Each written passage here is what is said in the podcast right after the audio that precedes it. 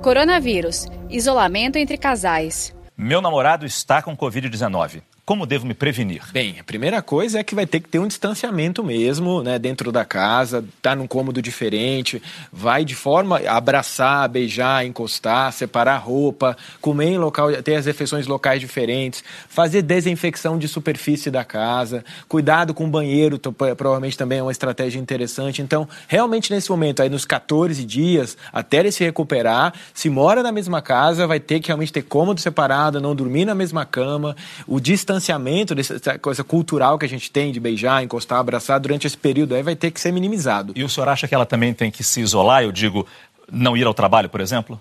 Então, observar os sinais clínicos que ela tem, né? E ver o que, vai acontecer nos próximos, nos próximos dias, né? Isso é importante.